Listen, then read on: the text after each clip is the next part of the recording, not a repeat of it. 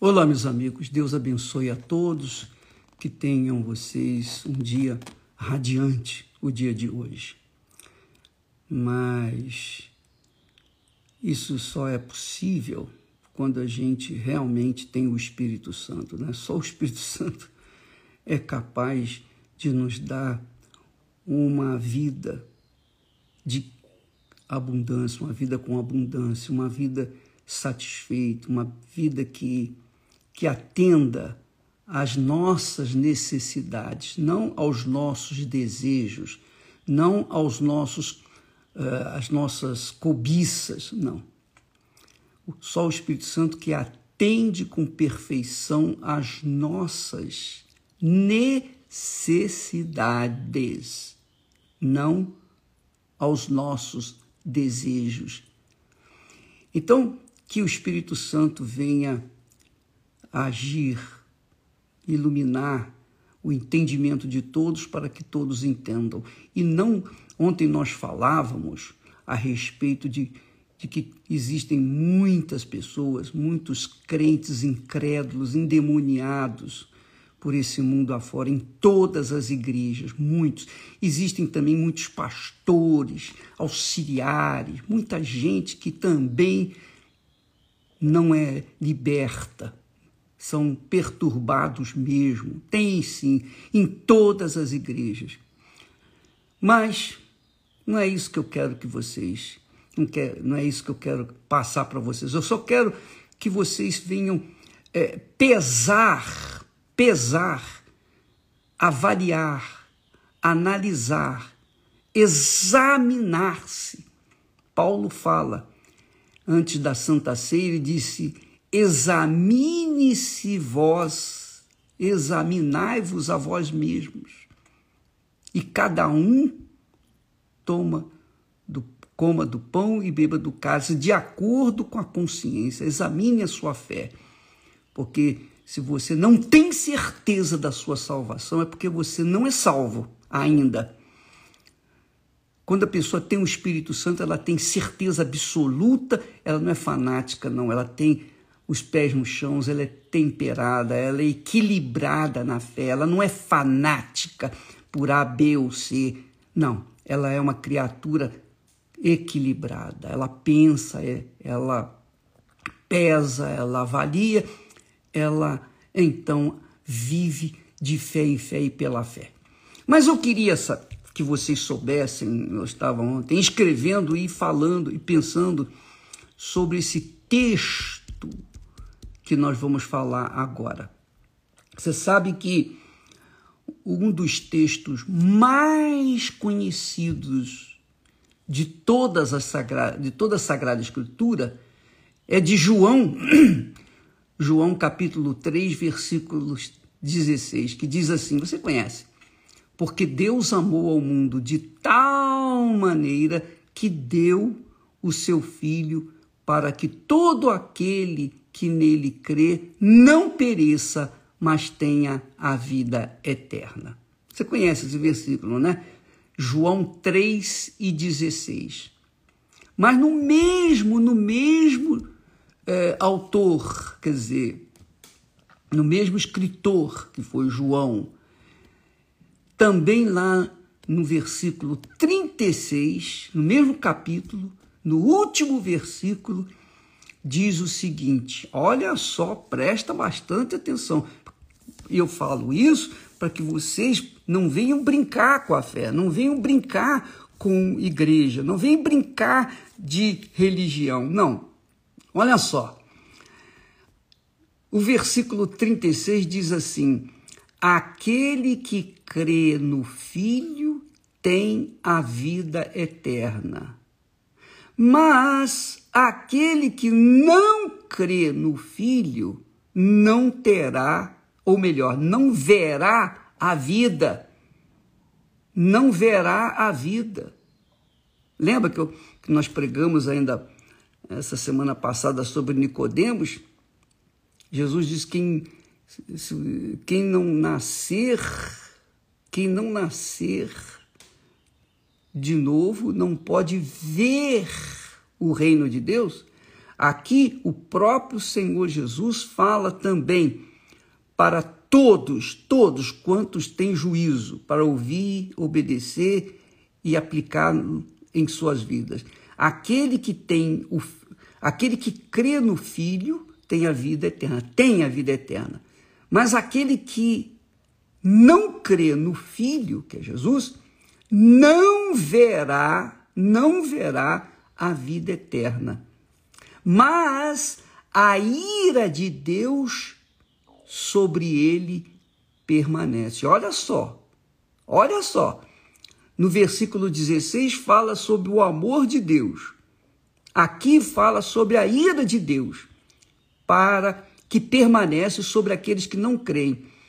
O que me faz incomodado é ver tantos crentes incrédulos, desgraçadamente. Tanta gente que pensa que crê, que é fanática, gente fanática, gente que abraça a sua igreja ou a sua denominação, abraça a Bíblia como se abraçasse um clube de futebol. Isso mesmo. Porque não pensam, não raciocinam, não colocam a fé inteligente em prática. Creem só com o coração. Creio com o coração que é enganador, que é apaixonante, que é perverso e não creem com a cabeça. Porque quando se crê com a cabeça, com a inteligência, a pessoa não aceita a qualidade de vida tendo em vista que crê num Deus tão grande, criador dos céus e da terra. Como pode eu crer num Deus tão grande, tão poderoso, que somente com a palavra criou todas as coisas e ter uma vida tão mesquinha, tão miserável, tão infeliz? Não apenas do ponto de vista econômico, social, mas espiritual. Eu, por exemplo, uma pessoa que crê no Senhor Jesus com todas as suas forças, de todo o seu pensamento, com todas as suas inteligência, todo o seu coração, tudo. Como é que pode essa pessoa ser, por exemplo, uma pessoa é, que vive traumatizada, que vive no luto, por exemplo, que vive no luto de um ente que morreu, que perdeu, que vive desesperada, que vive desassossegada, que vive na insônia, com medo, com nervosismo, com dúvida, com ansiedade, com tudo que o inferno oferece. Não dá.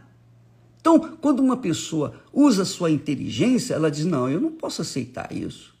Eu não posso aceitar isso. Como é que eu vou viver uma fé que não se materialize na minha vida, não se materializa na minha vida. Como é que eu posso crer num Deus que eu nem conheço?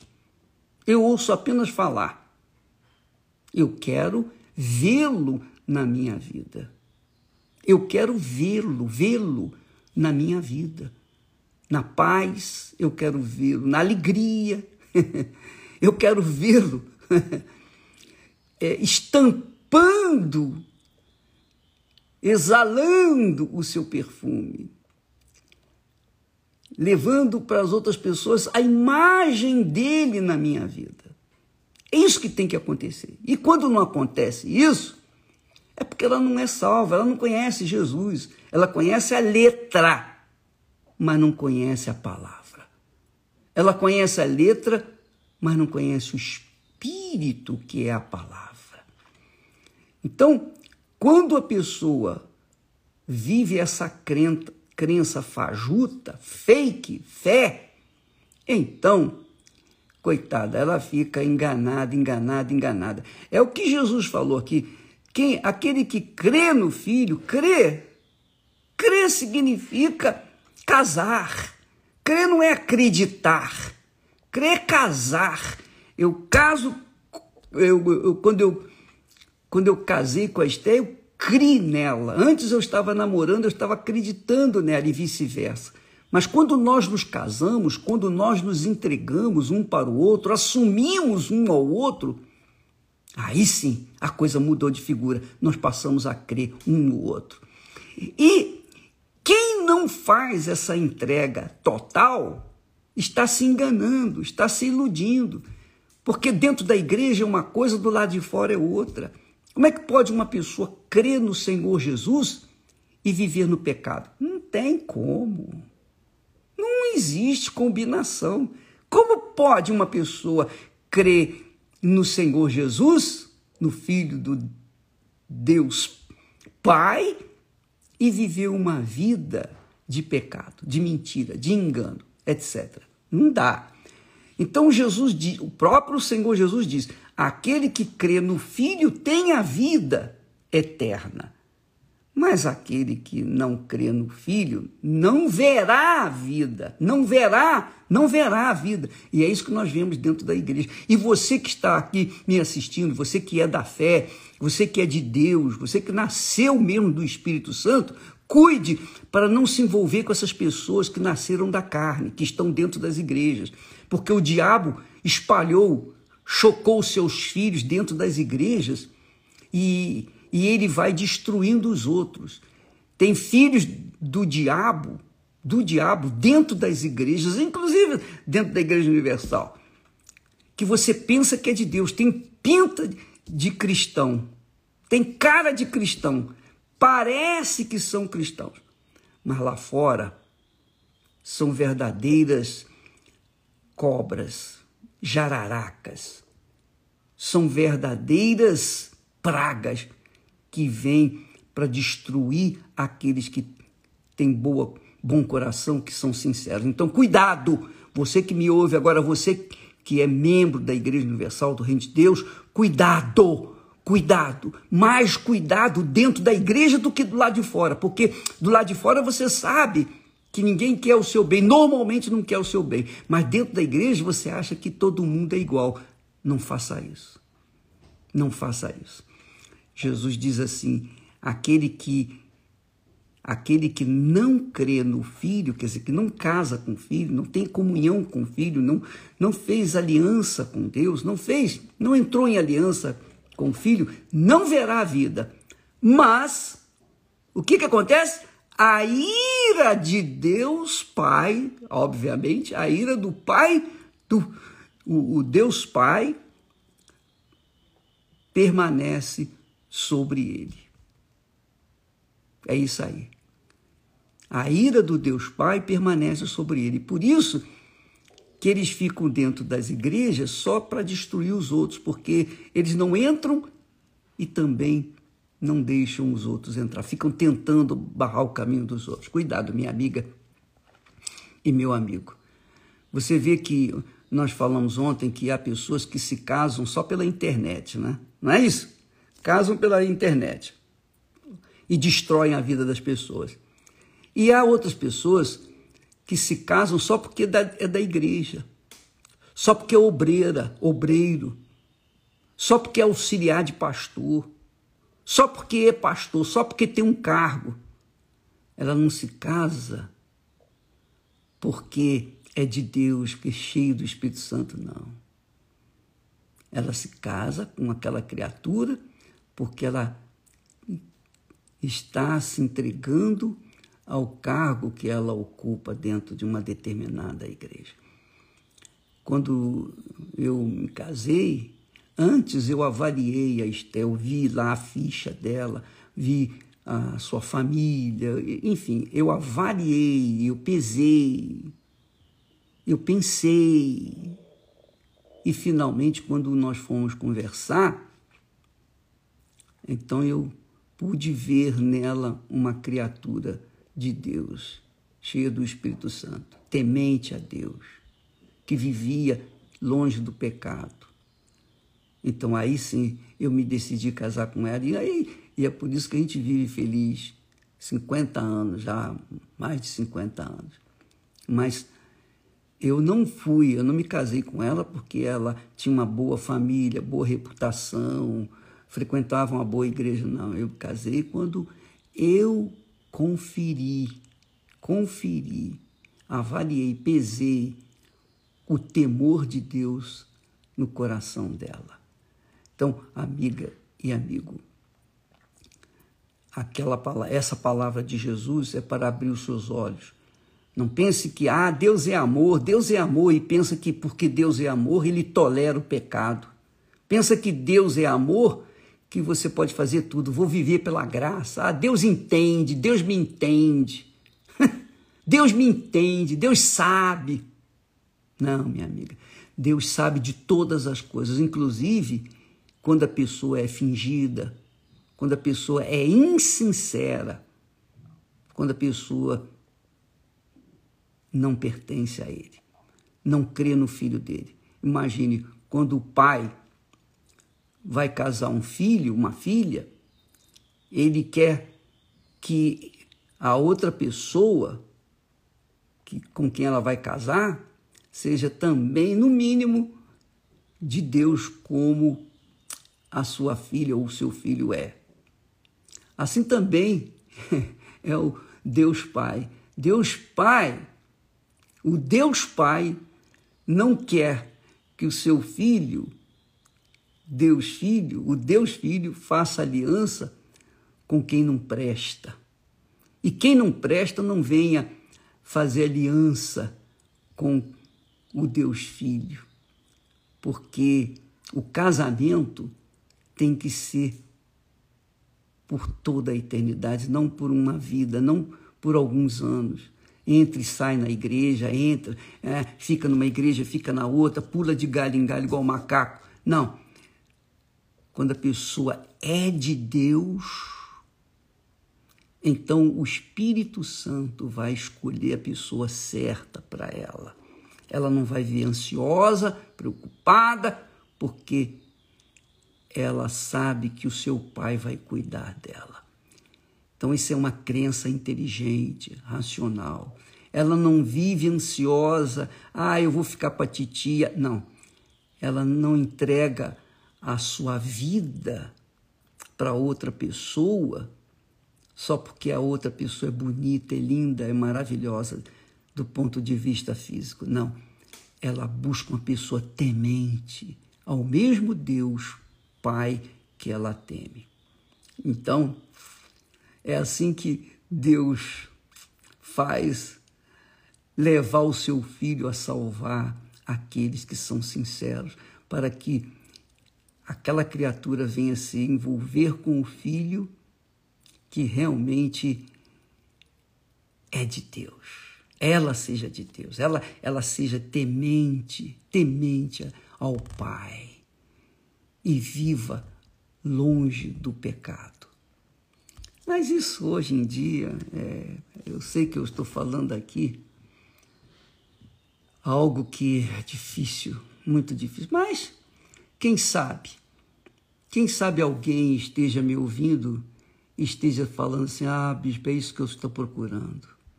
Eu não quero é, arriscar a minha vida eterna me casando com qualquer um, me entregando para qualquer um. Não, de jeito nenhum. Então, se você é essa criatura sincera, temente a Deus, cuide, mas cuide com todo carinho, guarde esse tesouro, não, não o entregue a qualquer um, a qualquer vagabundo. Não, apenas aquele que vai conduzir a sua vida ao altar e permanecer com você por toda a eternidade, que é o Deus Filho. aquele que crê no Filho tem a vida eterna. Mas aquele que não crê no Filho não verá nem a vida, mas a ira de Deus permanece sobre ele. A ira de Deus permanece sobre muitos crentes incrédulos, fanáticos, desequilibrados que andam dentro das igrejas. Cuidado com eles. Cuidado com eles para você não perder também a sua fé. Tá bom? Entenderam o espírito da coisa? Entendeu o espírito da coisa? Apenas a título de exemplo, no início da minha carreira na fé, eu não me envolvia com ninguém da igreja, com ninguém. Eu ficava só olhando, só só mirando. quando eu quis casar, e eu estava querendo casar, aquela, sabe como quando a gente é jovem, a gente quer, a gente quer porque quer. Então eu extrapolei aquela menina que entrou na igreja, que eu vi que era fiel, participava, que era de Deus. Eu pensei que era ela que Deus havia apontado, depois eu verifiquei que não era, mas ela era de Deus e ela continuou na fé. Só que não, mesmo sendo ela de Deus, não, não ia dar certo o nosso casamento. Então eu saí fora. Eu saí fora porque eu não queria colocar em risco a minha fé. Essa é a realidade.